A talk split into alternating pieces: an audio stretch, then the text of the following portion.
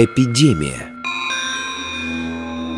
Вы, наверное, думаете, что тут уж нет, не может быть и речи о каких-то там линиях жизни. Человек заболевает, так как его просто заразили. И будете правы, но лишь в том, что человек позволил себя заразить. Я вовсе не хочу сказать, что больному следовало ходить с марлевой повязкой. Это бы его не спасло. Не верите? Что ж, чисто умозрительно я не смогу это доказать, как, впрочем, и все, о чем идет речь в этой книге. Но ведь вы тоже не будете ходить в марлевой повязке во время эпидемии гриппа, чтобы проверить. Поэтому я буду просто говорить то, что знаю, а верить или не верить – дело ваше. Итак, раскрываем историю болезни. Причина заболевания – ваше добровольное согласие на участие в игре под названием «Эпидемия». Начинается все со слухов, что эпидемия, скажем, гриппа, уже где-то буйствует. Всем нормальным людям известно, что грипп легко передается воздушно-капельным путем. Следовательно, вы, как всякий нормальный человек, вполне допускаете мысль о том, что это с каждым тоже может случиться. В голове сразу же прокручивается кино. У вас температура. Вы чихаете и кашляете. Все. С этого момента вы уже в игре. Потому что излучаете энергию мыслей на частоте деструктивного маятника. Вы подсознательно уже ищете подтверждение того, что эпидемия наступает, а внимание начинает работать избирательно. Кругом попадаются чихающие люди – они и так всегда есть, просто раньше вы не обращали на них внимания.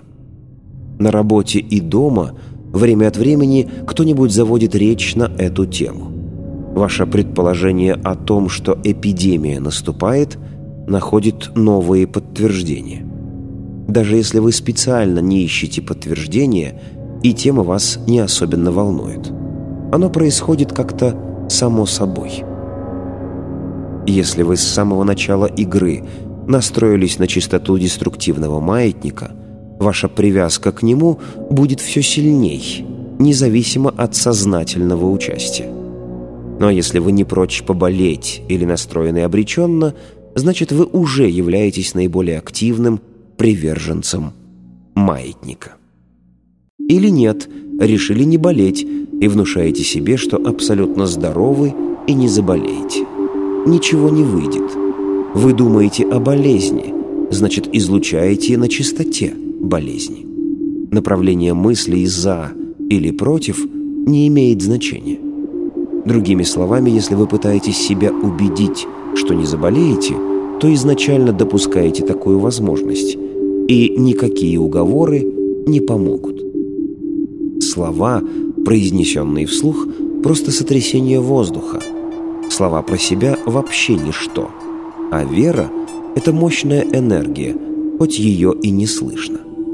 Вы не спасетесь, даже если побежите делать прививку. Все равно свое отболеете в той или иной форме. Первый симптом болезни ставит вас перед выбором. Будете ли в конце концов болеть или нет? Вы слабо сопротивляетесь и смиряетесь с болезнью.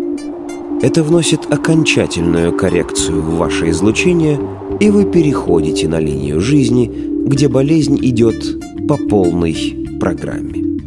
Индуцированный переход начался с момента принятия маятника. Если вам действительно наплевать на эту эпидемию, перехода не будет.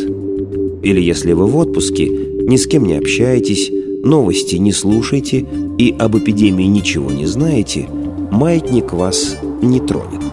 Он просто провалится, как в пустоту.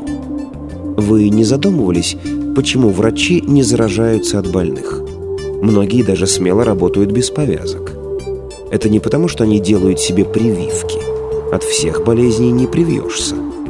Дело в том, что врачи тоже активно играют в игру маятника болезни.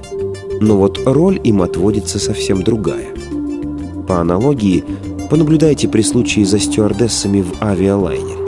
Эти добрые феи Всем настоятельно рекомендуют пристегнуть ремни, а сами порхают, как будто сами они в случае чего смогут как калибри зависнуть в воздухе.